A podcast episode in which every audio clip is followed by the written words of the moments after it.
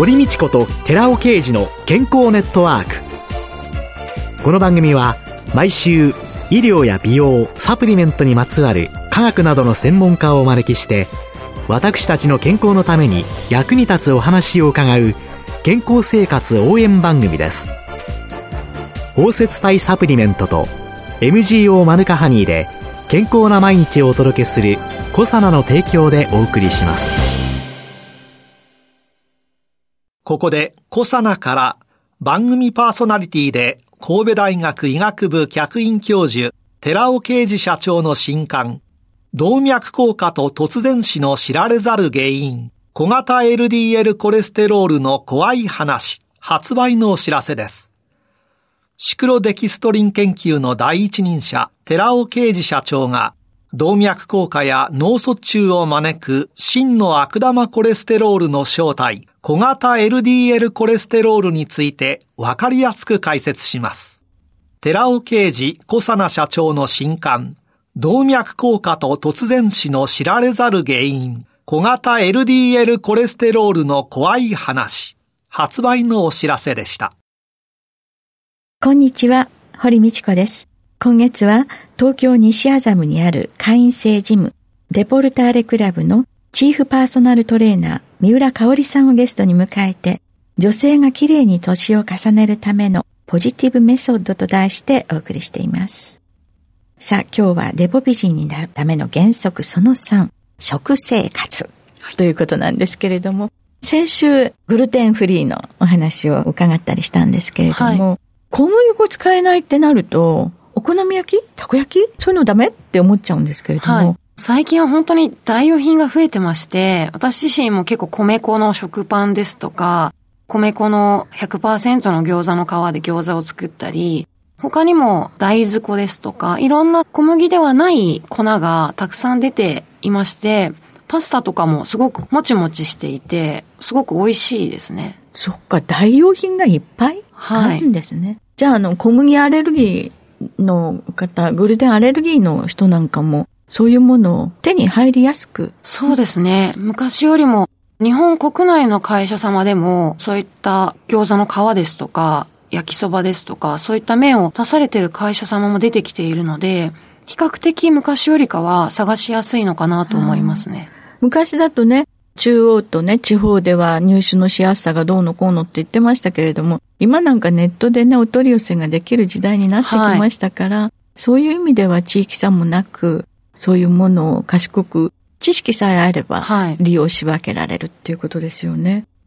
デポ美人に至るために、食生活で一番心がけるべきことっていうのは何ですか？私自身がお伝えしているのは、できるだけ糖質を取りすぎずに適量というか、まあ、控えながら、タンパク質をしっかり摂取するっていうことですね。タンパク質は何でもいいんですか？タンパク質は、実は私の場合は、あまり自分自身の体に大豆がそんなに合わないっていうのが分かっていまして、検査をした時に。なので、そんなに積極的にお豆腐とかは食べれてないんですけれども、特にお体に問題がない方であれば、いろんな種類から、例えば今日は豚とか、今日は牛とか、鶏とか、大豆とか、いろんな形で、いろんな食品からタンパク質を取れるといいかなと思いますね。よくテレビとかマスコミ報道とか見てると、チキンのささみのところとか胸肉、もうパッサパサで食べられないんじゃないって思うようなのだけを勧められたりすると、はい、あもうそれ聞いただけで無理無理無理っていう、はい、挫折第一号の私としては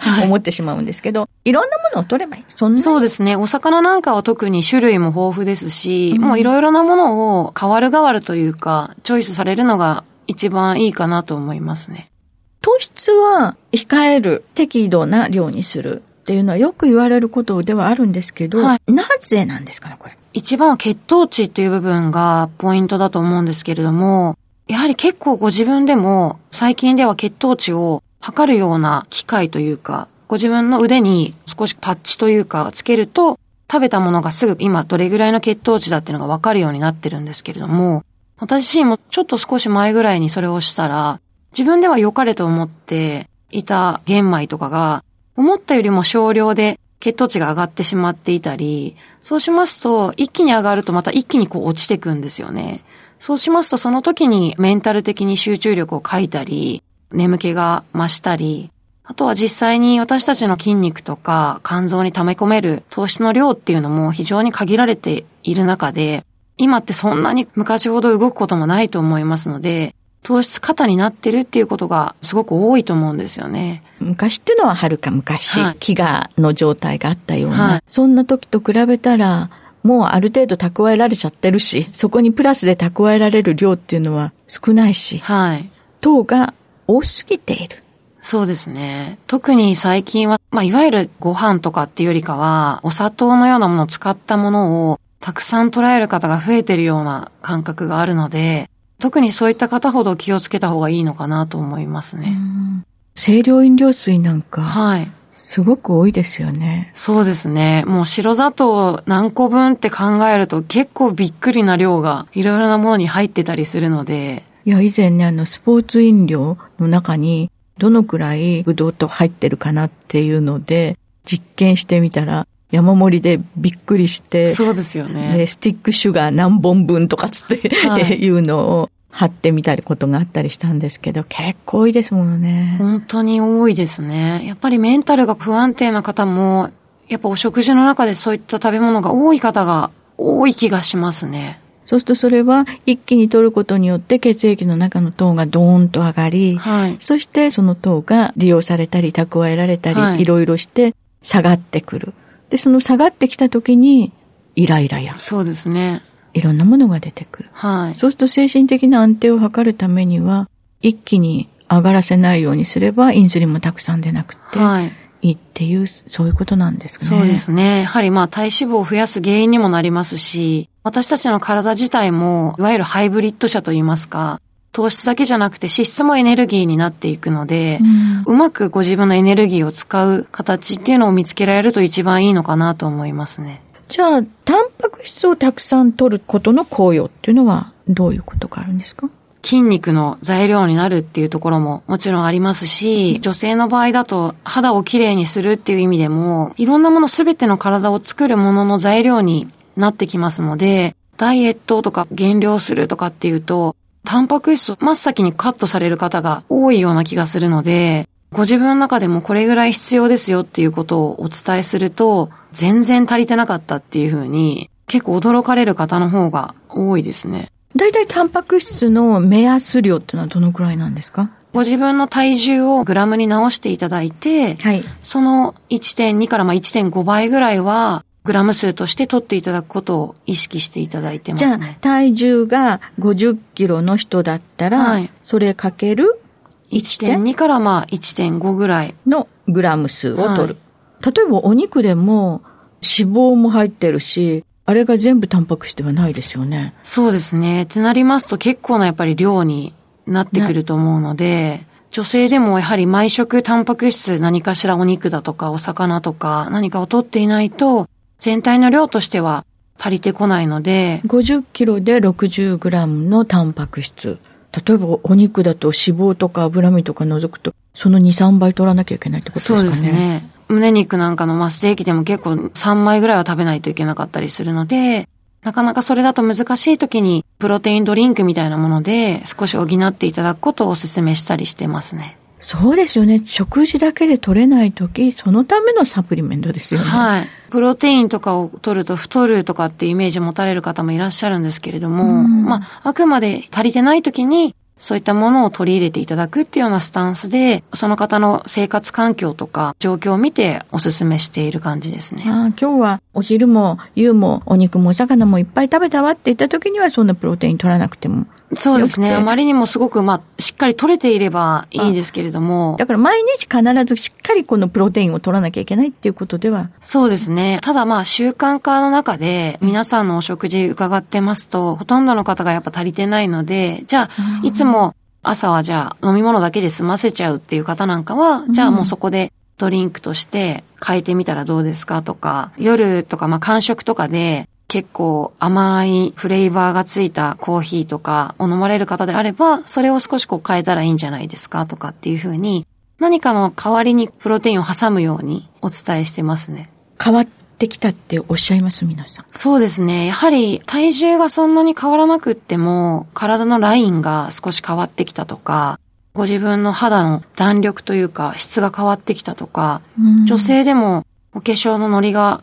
良くなったっていう方なんかもいらっしゃいますね。そうやって体感できると、また違ってきますよね。そうですね。要は脂肪の元になる糖質は少し避けて、肌のツヤを良くし、髪を良くし、外が良くなるっていうことは血管内皮、体の中も綺麗になってるってことですもんね。そうですね。そういう意味でタンパク質をちゃんと取って、取れてない時には補いましょうと。タンパク質の目安、摂取量の目安は体重かける1.2から1.5のグラムです。ということなんですね。で、あと、よくあの、食べる順番なんか言われるんですけど、はいこれはどうなんですかね？少し前ぐらいまでは、ベジタブルファーストとかベジファーストとかっていう言葉が結構出てたと思うんですけれども、ええやはり、まあ先ほどもちょっとタンパク質が不足している方が多いっていうことから、割と最近ではまあプロテインファースト、しっかりまあお肉とかから積極的に食べていきましょうっていうことが結構言われていますね。最近はプロテインファーストに変わった。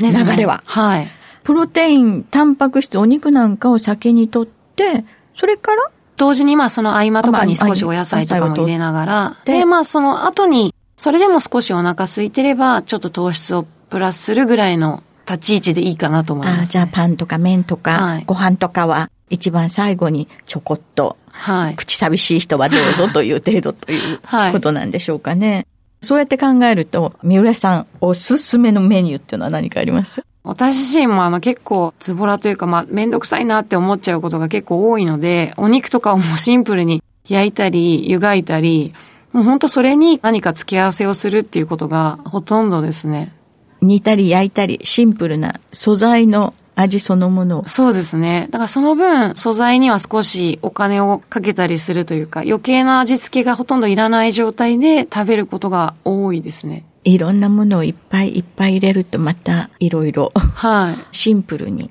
焼いて、はい。湯がいて、お野菜なんかもそんな感じでご一緒に。そうですね。野菜は私の場合は割と生でいただくことが多いですね。本当にそこにシンプルにオイルをかけて、お塩かけてとか、っていうのがほとんどですね。じゃあ、とっても健康的な三浦様の大体の、ちょっと持ってくださって構いませんので、はい朝昼晩のメニューっていうのはどんな感じなんですか？私ですね、実は朝はそんなに食べなくてですね、コーヒーに MCT オイルっていうオイルを入れて飲む程度でして、その MCT オイルっていうのはどういう？MCT オイルっていうのは、まあ、中鎖脂肪酸と呼ばれるもので、はいエネルギーに変わりやすい油ですね。それを本当にスプーン一杯分ぐらいをコーヒーに入れて、朝飲むと、そのオイルで先ほど申し上げた通りエネルギーになってくれるので、割と集中力も持続しやすいと言いますか。なので朝はもうほんとそれだけで、お昼間ぐらいからタッパーとかにお肉を焼いたものだとか、サラダとかを持って行ったり、まあ少しあの気合が入ってる時はなんかスープとかもあのちゃんと保温の容器に入れて持っていくこともあるんですけれども、で夜もだいたい帰宅してから昼間にお肉だったら夜にお魚とか、あんまりお魚自体は調理することが少ないので、時にお惣菜で買ってしまうこともあるんですけれども、できるだけ自炊できるときは自炊をするようにして、めんどくさいともうお鍋になっちゃいますね。お鍋ね。いろんなものいっぱい入れて、はい。お野菜もね、タンパク質、お肉も、お魚も、はい。寄せ鍋にしたり、しゃぶしゃぶにしたり、すき焼き、いろいろありますものね。はいまあ、いろんな食材をそうです取らね。れる。あとはでもやはり、いわゆる女子なので、どうしてもスイーツとか食べたくなることもあるんですよね。そういう時は少しカカオの濃度が高いチョコレートを口にしたり、やはりグルテンフリーとかっていう食品も増えてきてるので、そういった米粉100%サブレとかなんかそういったスイーツを結構いろんなお店で探すのもちょっと最近の楽しみになってますね。そういうの探すの楽しいですよね。はい。そしてお仲間と情報交換したりしてそうですねっていう今時女子の側面も 終わりになるというそんな三浦さんでした。今週のゲストは東京西麻布にある会員制ジムデポルターレクラブのチーフパーソナルトレーナー三浦香織さんでした。来週もよろしくお願いします。よろしくお願いいたします。続いて、寺尾刑事の研究者コラムのコーナーです。お話は、小佐奈社長で神戸大学医学部客員教授の寺尾啓二さんです。こんにちは、寺尾啓二です。今週はミトコンドリアにおけるヒトケミカルの役割、その6、生命誕生と長寿における男女差というタイトルでお話しさせていただきます。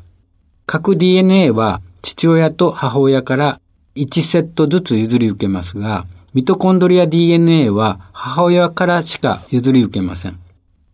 ミトコンドリアの1000セット以上もある DNA はすべて母親由来です。父親の精子にあるミトコンドリアは卵子にすべて食べられてしまうからなのです。精子はオタマジャクシのような形で頭の部分に核を持ち、その後ろに渦巻き状のミトコンドリアを持っています。精子と卵子が出会って、いわゆる受精が行われた瞬間に、精子の核とミトコンドリアは卵子の中に入り込み、そして精子の核と卵子の核が融合して新しい生命が誕生します。卵子は侵入してきた精子のミトコンドリアを認識し、卵子のミトコンドリアはそのままに精子のミトコンドリアのみを選択して分解していきます。その理由は詳細まで分かっていませんが、マウスの実験では、オスのミトコンドリア DNA はメスに比べ4倍も酸化されていて、卵子に入り込んだ時にはすでに DNA は酸化を受けて変質した状態にあるため、そのままでは卵子の質や機能低下を招く可能性があり、オートファジー分解システムによって除去されると考えられています。その機構、つまりオートファジーは、まず精子のミトコンドリアは隔離膜に取り込まれ、完全に包まれると球形のオートファゴゾームとなります。そして細胞の掃除屋と呼ばれているリソソームが近づき融合します。次にリソソームの中にあったタンパク分解酵素が精子のミトコンドリアを分解していきます。そしてバラバラにされた部品は細胞内の成分の材料として再利用されます。なお、このオートファジーは精子のミトコンドリアの分解だけではなくて様々な細胞の中の古くなったミトコンドリア分解にも使われています。そこでこのミトコンドリアを分解するオートファジーはマイトファジーとも呼ばれています。女性のみからミトコンドリア DNA を子孫に残す点でも女性が男性よりも強いことが伺えます。これは人間に限ったことではなく動物でも同じです。お話は小佐野社長で神戸大学医学部客員教授の寺尾啓二さんでした。ここでコサナから番組お聞きの皆様へプレゼントのお知らせです。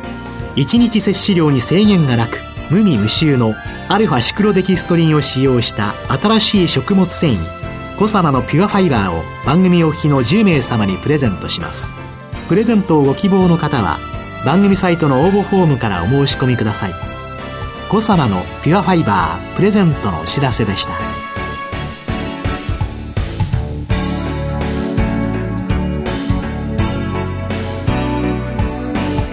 堀道子と寺尾啓二の健康ネットワークこの番組は包摂体サプリメントと MGO マヌカハニーで健康な毎日をお届けするコサナの提供でお送りしました。